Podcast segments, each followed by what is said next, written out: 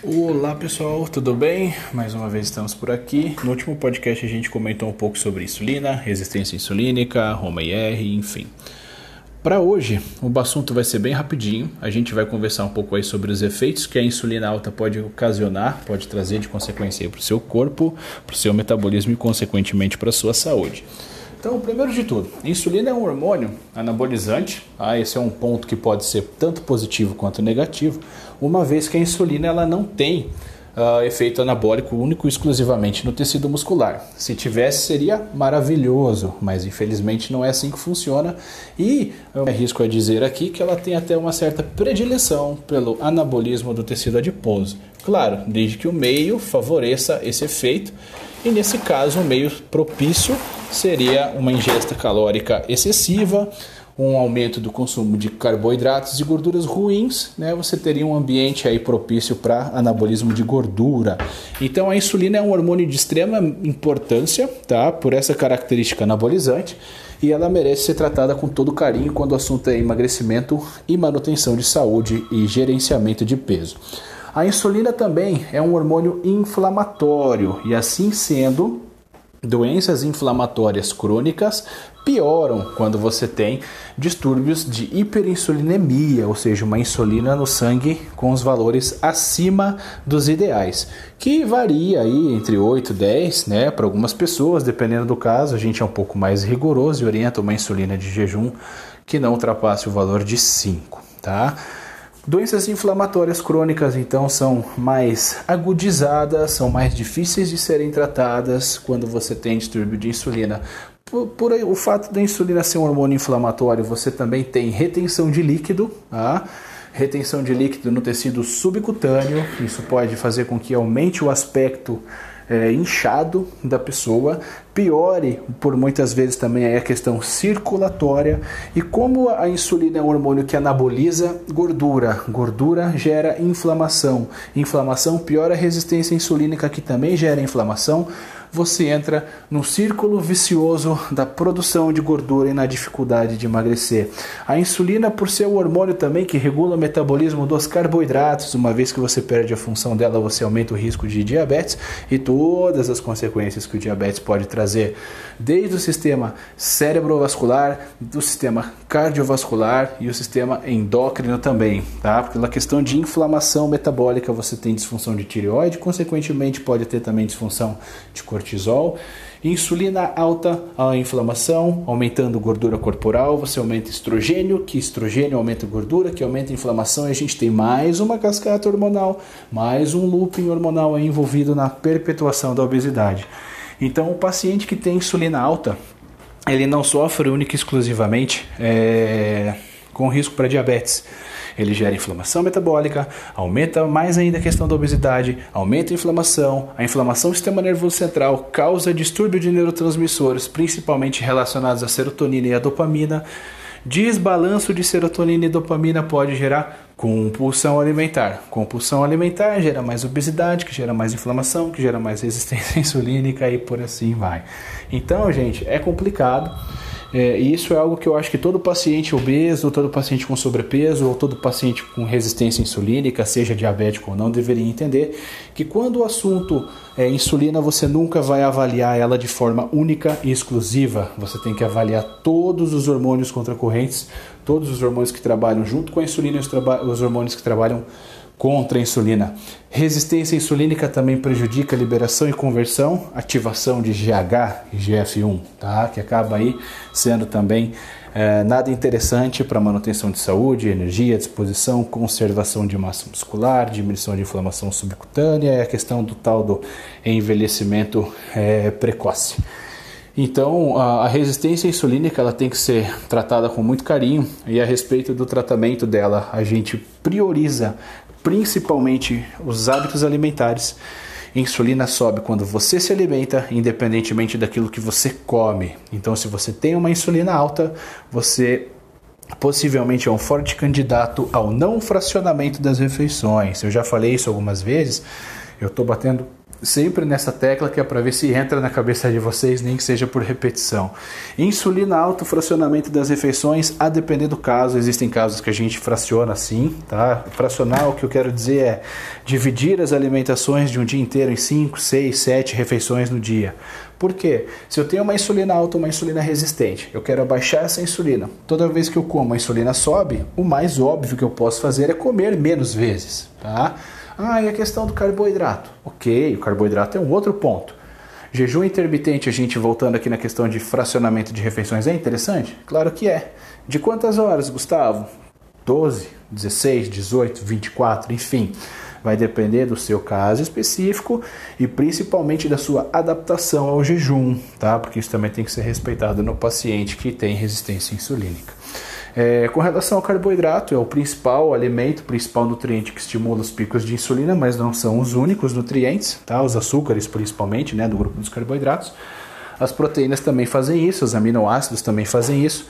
Uma whey protein faz isso, um BCAA faz isso, uma leucina faz isso, que é um aminoácido BCAA. Tá? Então tem que tomar um pouco de cuidado também com relação à suplementação, principalmente aos horários da suplementação, quando você quer ajudar o paciente aí a diminuir a sua resistência insulínica. Cromo, vanádio, ácido alfa-lipoico, magnésio, vitamina D3, zinco, são alguns suplementos também que são interessantes quando você vai falar em suplementação adjuvante no tratamento da resistência insulínica. E por fim, você tem as classes dos medicamentos, né? O mais comum aí são a metformina, né, que muitas vezes é utilizada. Eu particularmente seleciono a dedo os pacientes nos quais eu suplemento, ou melhor, eu medico, né, com metformina, porque eu acho que também ela tem os seus riscos com relação ao metabolismo intracelular da glicose, tá? Você acaba muitas vezes melhorando o, a glicemia do paciente, o açúcar no sangue do paciente, mas acaba piorando um problema intracelular relacionado à glicação, é, principalmente aí a metabolização errônea da glicose, gerando estresse oxidativo, gerando produtos avançados de glicação proteica, quando você também não tem um metabolismo glicídico adequado. Então, uh, tem que tomar um pouco de cuidado com relação às medicações para o diabetes. E aí a queridinha do pessoal, né, ó, tá usando-se muitos análogos de GLP-1, que é o Victoza, o Saxenda, enfim. Uh, você tem uma, um, um, outro tipo de medicamento que é o Ozempic. Então essa classe de medicamento geralmente é utilizada para o paciente diabético, paciente que tem resistência insulínica e os pacientes que utilizam essa medicação para esta finalidade acabam aí colhendo um efeito, não um efeito colateral, porque é esperado que aconteça com a utilização da droga, que é o emagrecimento, tá? Uma vez que esse tipo de medicamento auxilia no tratamento da resistência insulínica, melhora de metabolização dos açúcares, e com isso o paciente acaba aí usufruindo desse benefício que é o emagrecimento. Portanto, se você é um paciente que tem obesidade, não tem uma, uma resistência insulínica significativa, embora isso não seja comum, mas você não tem uma resistência insulínica significativa, você não tem um distúrbio de metabolização de carboidratos, não é para você utilizar a Victosa. É, e eu vejo muita frequência no consultório, pacientes sem indicação clínica utilizando, porque infelizmente é uma medicação que se vende em farmácia ainda sem prescrição médica obrigatória. Chega lá é igual bala, valda, né? Chega no caixa, compra, leva embora. E é um medicamento perigoso, é um medicamento que pode gerar sobrecarga pancreática, é um medicamento que um tempo atrás teve associação com câncer de pâncreas, então não é brincadeira. Só utilizem a medicação mediante prescrição médica, ok? Para o próximo podcast aí chegamos aos 8 minutos, me estendi um pouquinho mais nesse, mas para o próximo aí provavelmente a gente vai falar aí dos outros hormônios do tripé energético, lembrando que são eles insulina, cortisol e os hormônios da tireoide, ok? Acompanhem aí, divulguem as informações aqui, são gratuitas, aproveitem, que nem sempre tem coisa boa de graça para vocês. Então compartilhem com seus amigos, com aqueles que possam interessar e até o próximo. Gente, vamos dar sequência então aqui a questão da, da insulina. O paciente que tem resistência insulínica e que quer emagrecer. Bom, primeiro de tudo, né, como a gente conversou nos episódios anteriores, a insulina ela é um hormônio com propriedades anabolizantes. E mais interessante do que isso para o paciente que quer emagrecer, a insulina ela é um hormônio com propriedades antilipolíticas e com atividade lipogênica. O que, que significa isso, Gustavo? Antilipolítica significa que ela impede a quebra da gordura quando a insulina está presente em quantidades mais altas. Então, o paciente que ele tem resistência insulínica, ele é um paciente que tem dificuldade de quebrar gordura. Aí já começa a dificultar um pouquinho a coisa, né? E outra coisa mais interessante é que ela tem propriedades lipogênicas ou adipogênicas. O que, que é isso? Significa que a insulina tem capacidade de estimular as células de gordura a serem produzidas. Então, quando você tem um quadro desse, não é nem questão de você estar tá remando contra a maré. É questão de você estar tá remando cachoeira acima. Por quê? Porque ao mesmo tempo que você não consegue quebrar a gordura, você ainda estimula a produção de células de gordura nova. Na genética, a insulina ela é tida como um hormônio potencializador da ativação dos genes que criam gordura no corpo. Ela faz isso através de um mecanismo que a gente chama de diferenciação celular. A gente tem umas células, é igual criança, gente. A gente tem umas células no nosso corpo que são crianças, que não sabem ainda o que vão ser na vida adulta. Elas podem virar médicos como eu, elas podem virar engenheiros, podem virar advogados, podem virar arquitetos, tá? Elas não sabem ainda, né? E o nosso corpo possui células desse, desse tipo que não sabem o que vão fazer quando crescerem. E a insulina serviria como um tutor, um professor, um mestre para essas células, ensinando a elas o que elas devem fazer. E infelizmente, nesse sentido, muitas vezes acaba ensinando a célula neném, a célula criança, a tornarem células de gordura, tá? Então isso, claro, a gente já entrando no âmbito genético, né? A genética da pessoa vai ser importante? Obviamente que vai. A genética da pessoa vai ser muito importante. No sentido do que? De ter os genes para predisposição, mas não significa que você tendo essa genética que você vai estar fadado a ser obeso, a ter sobrepeso tu vai ter mais dificuldade provavelmente, mas desde que estimule os genes. Então, filho de peixinho, não necessariamente peixinho vai ser nesse caso, ok? E o que, que a gente pode fazer então para o paciente que tem insulina alta emagrecer? Bom, a insulina ela é um hormônio anabólico com propriedades inflamatórias que impede a quebra da gordura e estimula a produção de gordura nova. Então nada mais óbvio do que eu baixar essa insulina. Só que além de eu baixar a insulina, olha o passarinho, o Joãozinho de Barque. É, além de eu baixar a insulina, eu preciso também diminuir o processo inflamatório, porque senão eu não vou ter sucesso. Muitas vezes no início do tratamento, e quem já tentou emagrecer várias e várias vezes, um famoso efeito sanfona, observa isso bem de pertinho. Vocês não notam necessariamente uma perda de peso significativa, mas já começa a acontecer perda de medidas. Né? Isso acontece por quê? Porque a partir do momento que você começa a quebrar a célula de gordura, na verdade você está enxugando o conteúdo dela, tirando o excesso de inflamação e tirando o excesso de água de dentro da célula de gordura e jogando ao redor. Então a inflamação ainda persiste ali. E a inflamação ela vem com retenção de líquido. E a água pesa. Ah? A água pesa. E você muitas vezes nota uma diferença de medidas. Aquela calça que não entrava mais, fazia um tempo, começa a entrar. Mas a hora que você sobe na balança, tá a mesma coisa. Ou algumas vezes está até um pouquinho mais pesado. Por que, que isso acontece? Por conta desse efeito inflamatório que a insulina e que a obesidade em si traz. Por conta desse desvio metabólico, acontece esse tipo de alteração. E isso não necessariamente é ruim desde que você saiba o porquê que isso está acontecendo e que você se conscientize que isso faz parte do processo natural de emagrecimento. Ah, então se é retenção de líquido e inflamação, é só tomar um diurético e um anti-inflamatório, está resolvido o problema. Bom que fosse, né? Bom que fosse. O processo inflamatório, o estresse inflamatório, que faz com que você gere gordura, vamos assim dizer, é semelhante ao processo inflamatório e adaptativo que você induz no teu corpo quando você está se exercitando no sentido de melhora de massa muscular, melhora de condicionamento cardiorrespiratório e aumento de quebra de gordura. Então não dá para tomar anti-inflamatório. Ah, e o diurético, novamente. Se você tomar o diurético, você vai agir na consequência e não na causa. Qual que é a causa? É a inflamação, o distúrbio metabólico hormonal. A retenção de líquido é uma consequência. Não adianta você agir na consequência que o problema não vai ser resolvido. Não adianta você ir lá e preencher para o seu filho toda a tabuada do 7, que ele não vai aprender a tabuada do 7 se você ficar preenchendo para ele. Ele vai tirar 10 na prova. Se você preencher a prova para ele. Mas ele não vai aprender. E a hora que ele tiver que fazer isso sozinho, ele não vai saber fazer.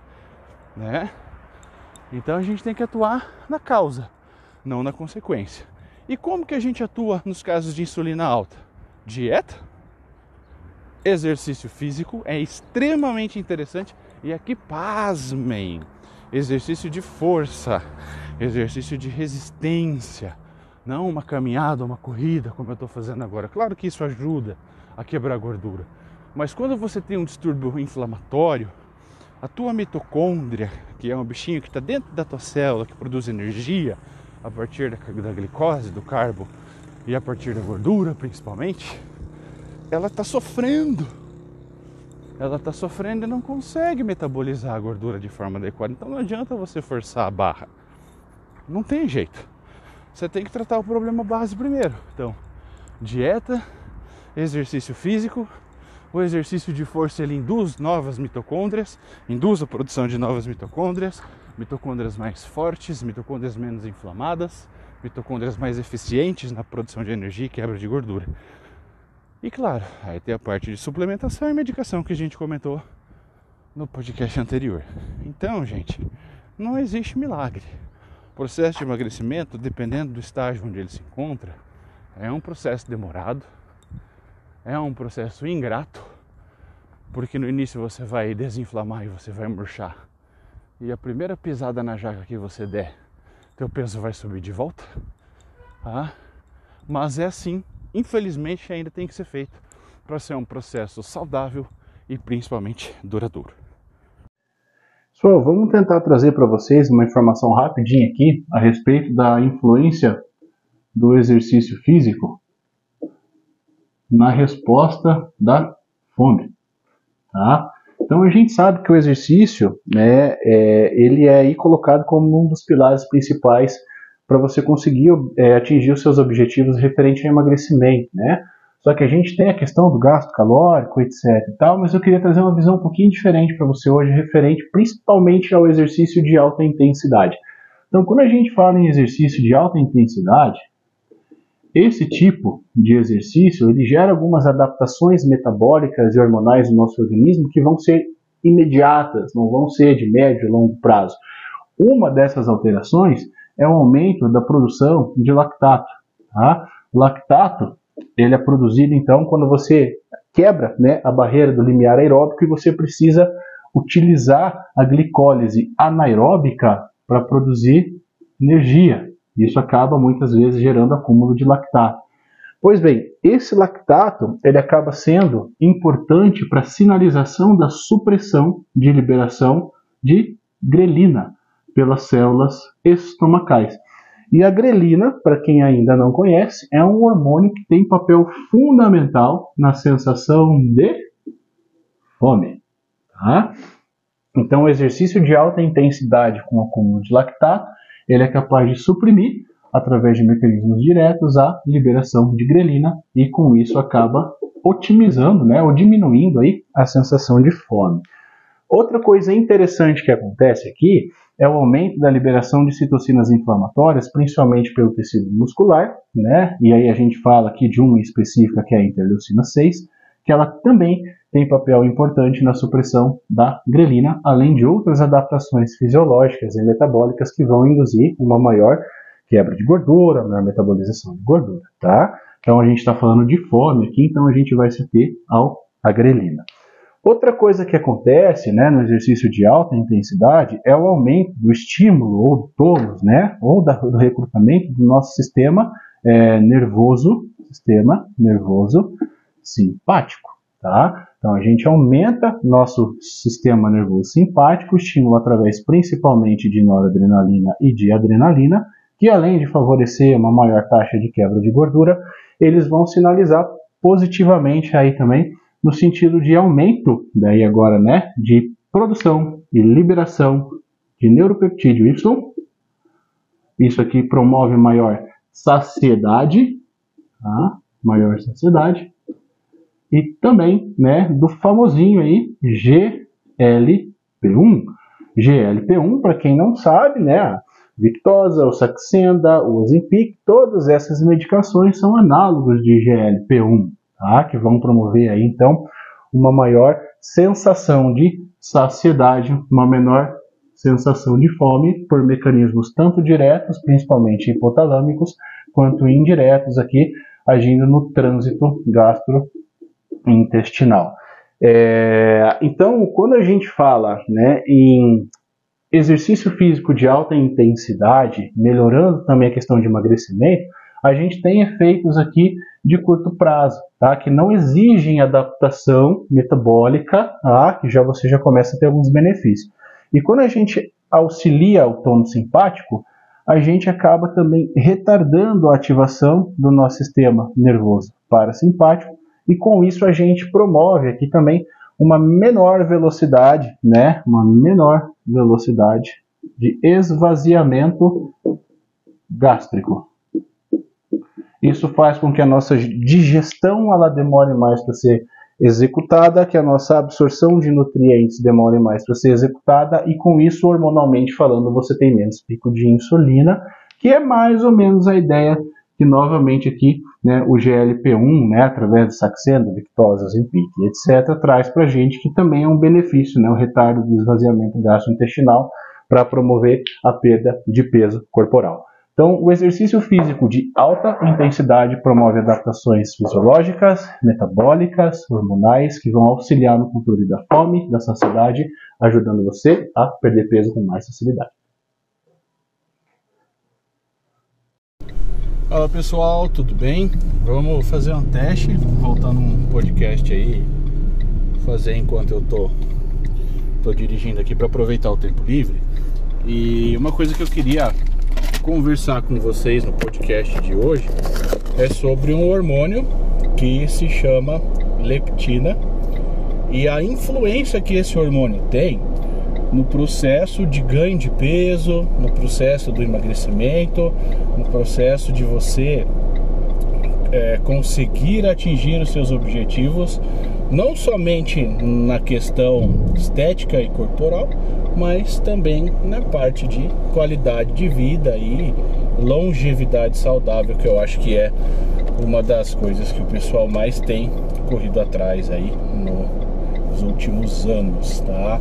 Não somente a questão de cura de doenças, mas também a prevenção e promoção de saúde. Essa é a nova, não tão nova assim, mas né, a nova face da medicina. Então, a leptina, ela é um hormônio que é produzido pelo tecido adiposo, então é conhecida aí como uma adipocina, né? Então, as adipocinas são sinalizadores hormonais ou não hormonais, né? Podem ser é, também é, moléculas inflamatórias, né? Que são produzidas então pelo tecido gorduroso. E a leptina tem do leptus magro, então pelo nome do hormônio a gente já tem ideia da importância que ele vai ter no processo do gerenciamento de peso. Tá? Então, a leptina ela comanda uma série de sinalizações químicas mediadas pela nossa genética, então ela tem atuação no nosso DNA, que vai orientar o nosso organismo no sentido de gasto ou acúmulo de calorias. Ela tem papel importante então no gasto calórico, ela tem papel importante na ingesta calórica, na saciedade, sendo por isso aí importantíssima no processo de emagrecimento. Além disso, ela tem relação direta com o estado emocional, questão do humor temperatura corporal e também fertilidade, tanto direta quanto indiretamente. Tá?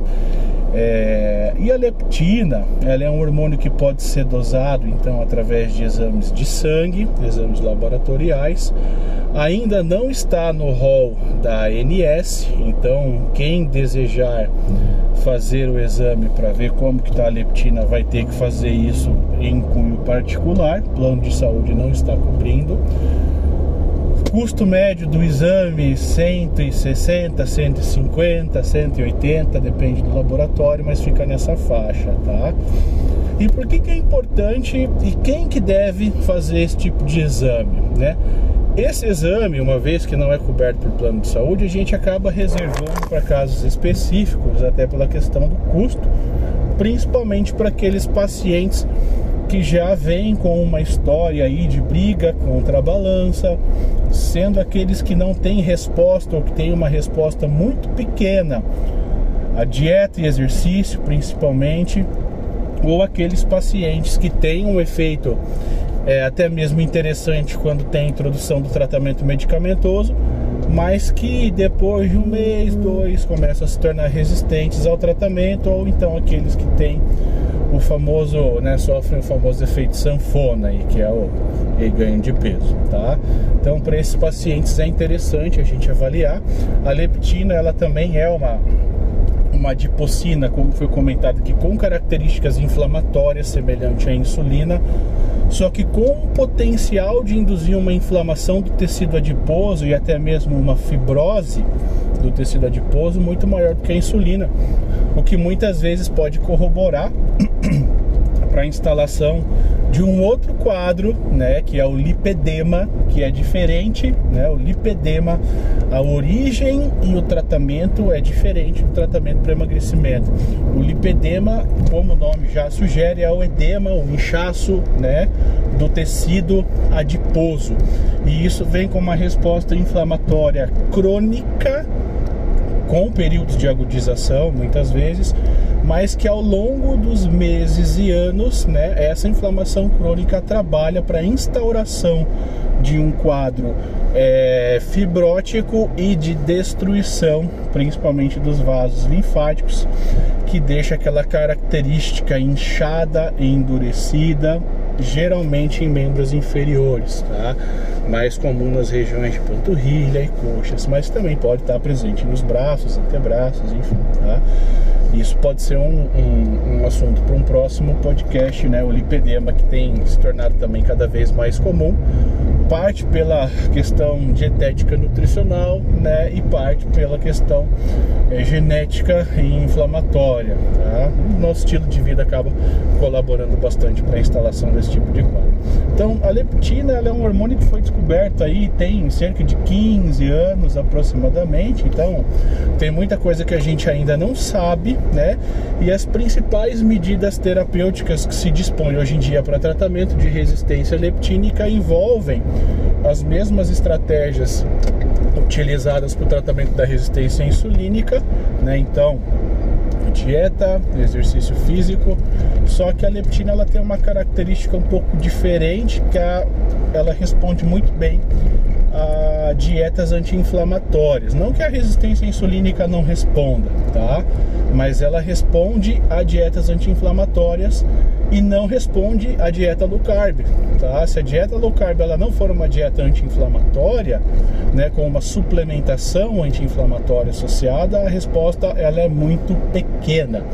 Então, esse é um dos principais diferenciais. Jejum intermitente, dieta cetogênica é interessante também os pacientes com resistência leptínica e no sentido de medicação, né, ah, os análogos de GLP-1, como Saxenda, Victoza, Ozempic, Ribelsus, eles apresentam uma resposta positiva, mas o que se verifica principalmente na prática clínica é que a semaglutida, que é o princípio ativo do Ribelsus e do Ozempic, tem um nível de resposta melhor do que o Saxenda e o Victosa, tá?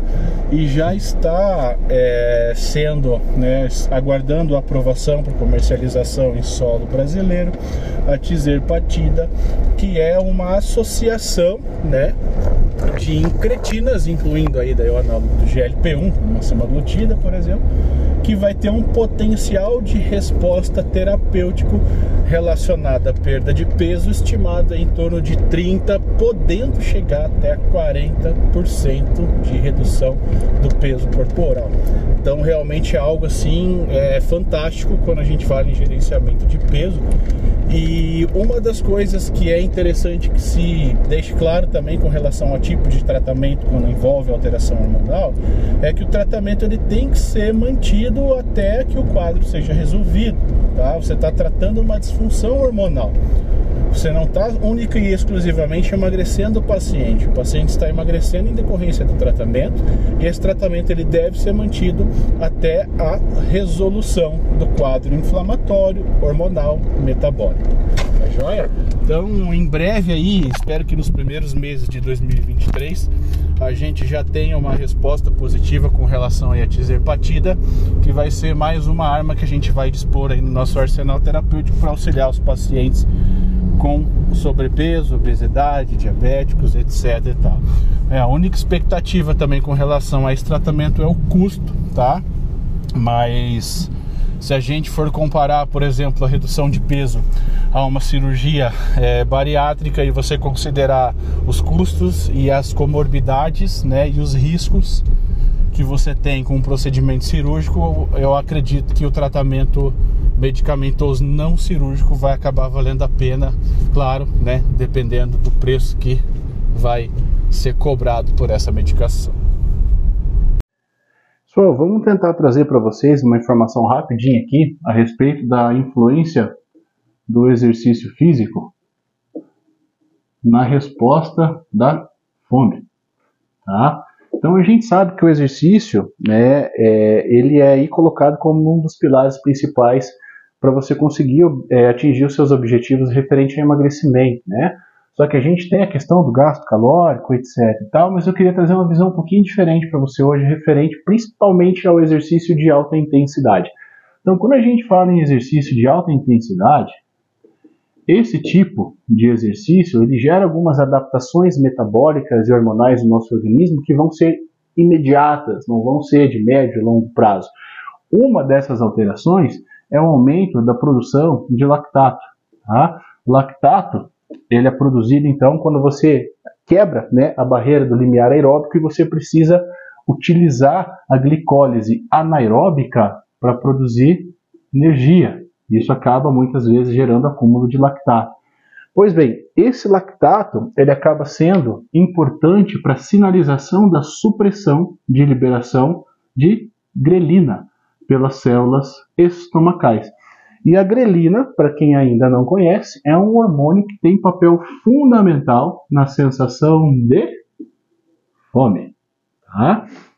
Então, o exercício de alta intensidade com acúmulo de lactato, ele é capaz de suprimir, através de mecanismos diretos, a liberação de grelina e com isso acaba otimizando, né, ou diminuindo aí a sensação de fome. Outra coisa interessante que acontece aqui é o aumento da liberação de citocinas inflamatórias, principalmente pelo tecido muscular, né? E aí a gente fala aqui de uma específica que é a interleucina 6, que ela também tem papel importante na supressão da grelina, além de outras adaptações fisiológicas e metabólicas que vão induzir uma maior quebra de gordura, maior metabolização de gordura, tá? Então a gente está falando de fome aqui, então a gente vai se ter ao a grelina. Outra coisa que acontece né, no exercício de alta intensidade é o aumento do estímulo ou do tônus, né, ou da, do recrutamento do nosso sistema é, nervoso, sistema nervoso simpático. Tá? Então a gente aumenta nosso sistema nervoso simpático, estímulo através principalmente de noradrenalina e de adrenalina, que além de favorecer uma maior taxa de quebra de gordura, eles vão sinalizar positivamente aí também no sentido de aumento, daí agora, né, de produção e liberação de neuropeptídeo Y. Isso aqui promove maior saciedade, tá? maior saciedade, e também né, do famosinho aí GLP-1. GLP-1, para quem não sabe, né, a Victosa, o Saxenda, o Ozempic, todas essas medicações são análogos de GLP-1, tá? que vão promover aí então uma maior sensação de saciedade, uma menor sensação de fome por mecanismos tanto diretos, principalmente hipotalâmicos, quanto indiretos aqui, agindo no trânsito gastrointestinal. É, então, quando a gente fala né, em exercício físico de alta intensidade, melhorando também a questão de emagrecimento, a gente tem efeitos aqui de curto prazo, tá? que não exigem adaptação metabólica, tá? que já você já começa a ter alguns benefícios. E quando a gente auxilia o tono simpático, a gente acaba também retardando a ativação do nosso sistema nervoso parasimpático e com isso a gente promove aqui também uma menor velocidade, né, uma menor velocidade de esvaziamento gástrico. Isso faz com que a nossa digestão ela demore mais para ser executada, que a nossa absorção de nutrientes demore mais para ser executada e com isso, hormonalmente falando, você tem menos pico de insulina, que é mais ou menos a ideia que novamente aqui né, o GLP-1, né, através de Saxenda, Victosa, Zempic, etc., traz para gente que também é um benefício, né, o retardo do esvaziamento gastrointestinal para promover a perda de peso corporal. Então, o exercício físico de alta intensidade promove adaptações fisiológicas, metabólicas, hormonais, que vão auxiliar no controle da fome, da saciedade, ajudando você a perder peso com mais facilidade. Fala pessoal, tudo bem? Vamos fazer um teste, voltando um podcast aí, fazer enquanto eu tô, tô dirigindo aqui para aproveitar o tempo livre. E uma coisa que eu queria conversar com vocês no podcast de hoje é sobre um hormônio que se chama leptina e a influência que esse hormônio tem no processo de ganho de peso, no processo do emagrecimento, no processo de você é, conseguir atingir os seus objetivos, não somente na questão estética e corporal, mas também na parte de qualidade de vida e longevidade saudável, que eu acho que é uma das coisas que o pessoal mais tem corrido atrás aí nos últimos anos, tá? Não somente a questão de cura de doenças, mas também a prevenção e promoção de saúde. Essa é a nova, não tão nova assim, mas né, a nova face da medicina. Então, a leptina, ela é um hormônio que é produzido pelo tecido adiposo, então é conhecida aí como uma adipocina, né? Então, as adipocinas são sinalizadores hormonais ou não hormonais, né? Podem ser é, também é, moléculas inflamatórias, né? Que são produzidas então pelo tecido gorduroso. E a leptina tem do leptus magro, então pelo nome do hormônio a gente já tem ideia da importância que ele vai ter no processo do gerenciamento de peso. Tá? Então, a leptina ela comanda uma série de sinalizações químicas mediadas pela nossa genética, então ela tem atuação no nosso DNA, que vai orientar o nosso organismo no sentido de gasto ou acúmulo de calorias.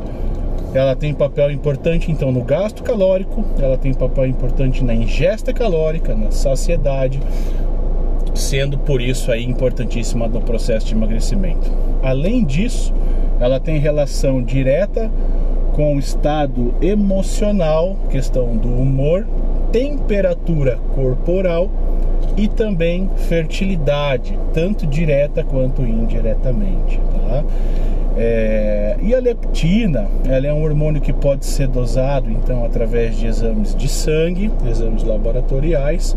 Ainda não está no rol da ANS, então quem desejar fazer o exame para ver como que está a leptina vai ter que fazer isso em cunho particular. Plano de saúde não está cobrindo.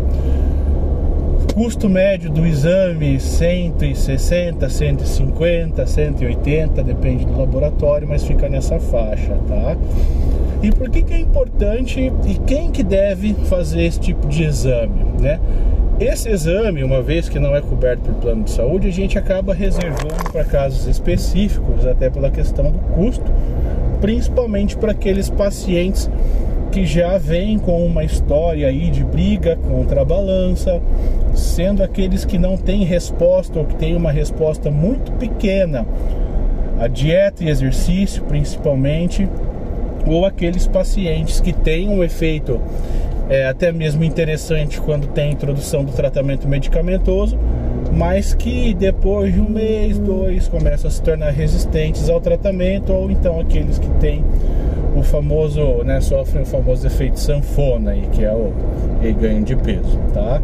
Então, para esses pacientes é interessante a gente avaliar. A leptina, ela também é uma uma adipocina, como foi comentado aqui, com características inflamatórias semelhante à insulina, só que com o potencial de induzir uma inflamação do tecido adiposo e até mesmo uma fibrose do tecido adiposo muito maior do que a insulina, o que muitas vezes pode corroborar para a instalação de um outro quadro, né, que é o lipedema, que é diferente, né, o lipedema, a origem e o tratamento é diferente do tratamento para emagrecimento. O lipedema, como o nome já sugere, é o edema, o inchaço, né, do tecido adiposo.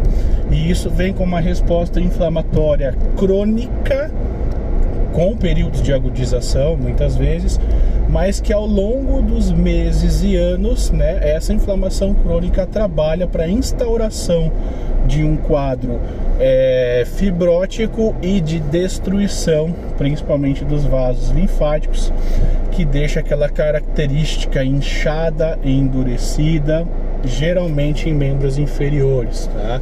mais comum nas regiões de panturrilha e coxas, mas também pode estar presente nos braços, antebraços, enfim, tá? Isso pode ser um, um, um assunto para um próximo podcast, né? O lipedema que tem se tornado também cada vez mais comum, parte pela questão dietética nutricional, né? E parte pela questão é, genética e inflamatória. Tá? Nosso estilo de vida acaba colaborando bastante para a instalação desse tipo de quadro. Então, a leptina é um hormônio que foi descoberto aí tem cerca de 15 anos aproximadamente. Então, tem muita coisa que a gente ainda não sabe, né? E as principais medidas terapêuticas que se dispõem hoje em dia para tratamento de resistência leptínica envolvem as mesmas estratégias utilizadas para o tratamento da resistência insulínica, né? Então, dieta, exercício físico, só que a leptina ela tem uma característica um pouco diferente, que a, ela responde muito bem a dietas anti-inflamatórias. Não que a resistência insulínica não responda, tá? Mas ela responde a dietas anti-inflamatórias e não responde à dieta low carb, tá? Se a dieta low carb ela não for uma dieta anti-inflamatória, né, com uma suplementação anti-inflamatória associada, a resposta ela é muito pequena. Então, esse é um dos principais diferenciais. Jejum intermitente, dieta cetogênica é interessante também os pacientes com resistência leptínica. E no sentido de medicação, né, ah, os análogos de GLP-1, como Saxenda, Victoza, Ozempic, Ribelsus, eles apresentam uma resposta positiva, mas o que se verifica principalmente na prática clínica é que a semaglutida, que é o princípio ativo do Ribelsus e do Ozempic, tem um nível de resposta melhor do que o Saxenda e o Victosa, tá? E já está é, sendo, né, aguardando aprovação para comercialização em solo brasileiro, a Tizerpatida, que é uma associação, né, de incretinas, incluindo aí daí o análogo do GLP-1, uma semaglutida, por exemplo, que vai ter um potencial de resposta terapêutico relacionado à perda de peso estimada em torno de 30, podendo chegar até 40% de redução do peso corporal. Então realmente é algo assim é fantástico quando a gente fala em gerenciamento de peso. E uma das coisas que é interessante que se deixe claro também com relação ao tipo de tratamento quando envolve alteração hormonal é que o tratamento ele tem que ser mantido até que o quadro seja resolvido. Tá? Você está tratando uma disfunção hormonal. Você não está única e exclusivamente emagrecendo o paciente. O paciente está emagrecendo em decorrência do tratamento e esse tratamento ele deve ser mantido até a resolução do quadro inflamatório, hormonal, metabólico. Tá joia? Então, em breve aí, espero que nos primeiros meses de 2023 a gente já tenha uma resposta positiva com relação à tizerpatida, que vai ser mais uma arma que a gente vai dispor aí no nosso arsenal terapêutico para auxiliar os pacientes com sobrepeso, obesidade, diabéticos, etc. E tal. É, a única expectativa também com relação a esse tratamento é o custo, tá? Mas se a gente for comparar, por exemplo, a redução de peso a uma cirurgia é, bariátrica e você considerar os custos e as comorbidades, né, e os riscos que você tem com um procedimento cirúrgico, eu acredito que o tratamento medicamentoso não cirúrgico vai acabar valendo a pena, claro, né? Dependendo do preço que vai ser cobrado por essa medicação. Gente, vamos dar sequência então aqui a questão da, da insulina. O paciente que tem resistência insulínica e que quer emagrecer. Bom, primeiro de tudo, né? Como a gente conversou nos episódios anteriores, a insulina ela é um hormônio com propriedades anabolizantes.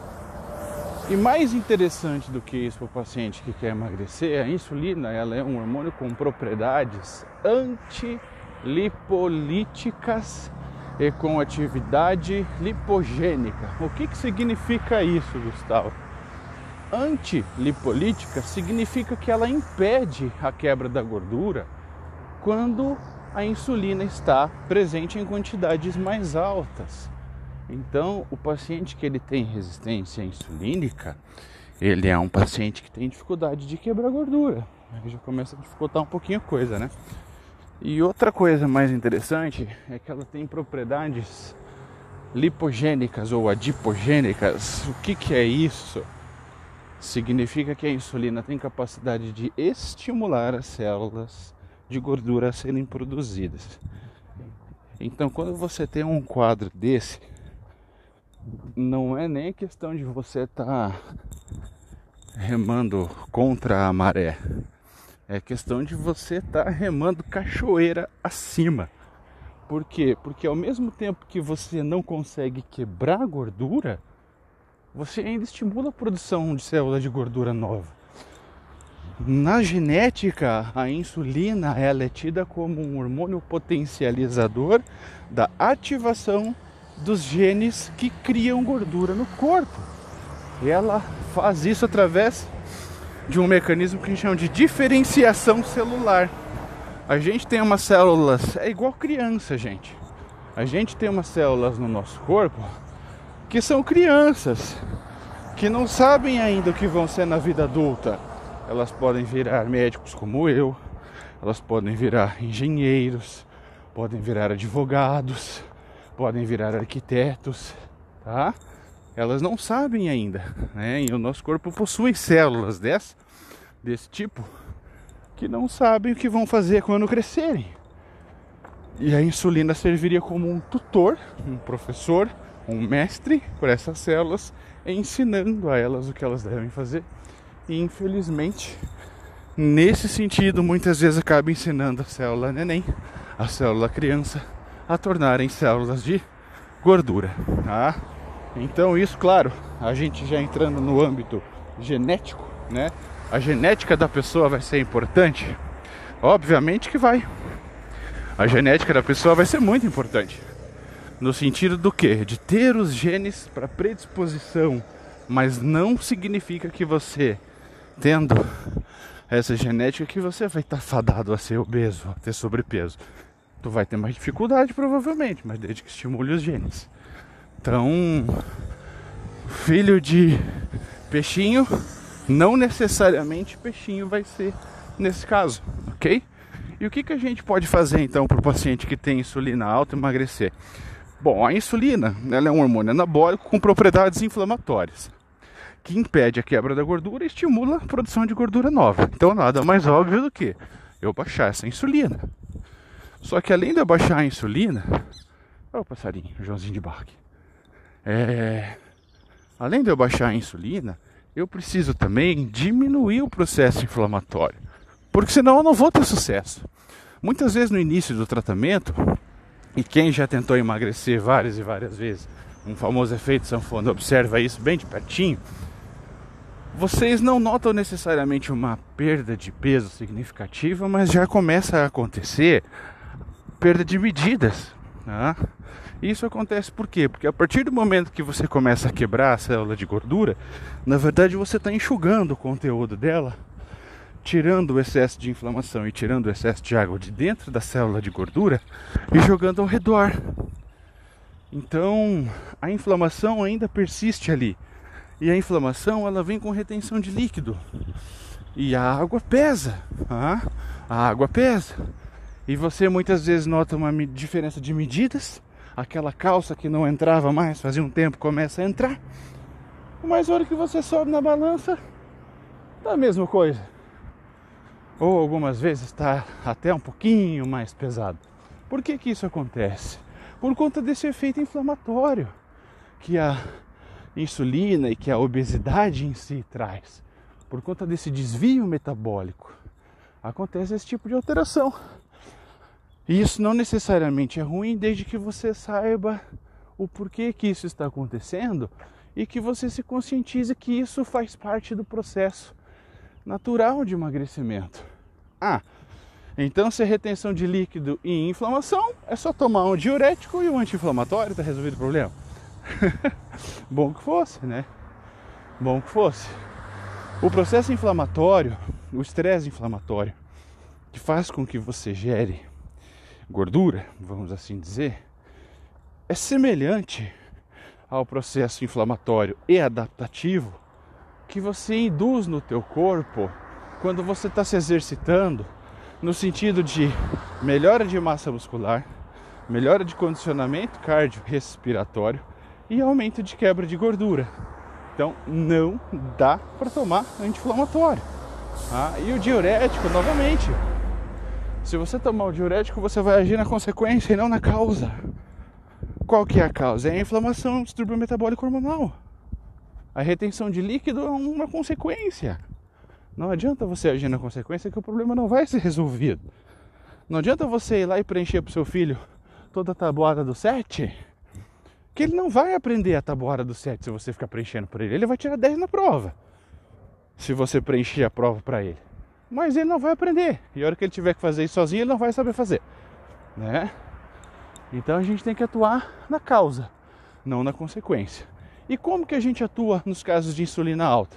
Dieta, exercício físico é extremamente interessante e aqui pasmem, exercício de força, exercício de resistência, não uma caminhada, uma corrida como eu estou fazendo agora. Claro que isso ajuda a quebrar gordura, mas quando você tem um distúrbio inflamatório, a tua mitocôndria, que é um bichinho que está dentro da tua célula, que produz energia a partir da, da glicose, do carbo e a partir da gordura principalmente, ela está sofrendo. Ela está sofrendo e não consegue metabolizar a gordura de forma adequada. Então não adianta você forçar a barra. Não tem jeito. Você tem que tratar o problema base primeiro. Então, dieta, exercício físico. O exercício de força ele induz novas mitocôndrias, induz a produção de novas mitocôndrias, mitocôndrias mais fortes, mitocôndrias menos inflamadas, mitocôndrias mais eficientes na produção de energia e quebra de gordura. E claro, aí tem a parte de suplementação e medicação que a gente comentou no podcast anterior. Então, gente, não existe milagre. Processo de emagrecimento, dependendo do estágio onde ele se encontra, é um processo demorado, é um processo ingrato, porque no início você vai desinflamar e você vai murchar e a primeira pisada na jaca que você der, teu peso vai subir de volta. Ah, mas é assim, infelizmente ainda tem que ser feito para ser um processo saudável e principalmente duradouro.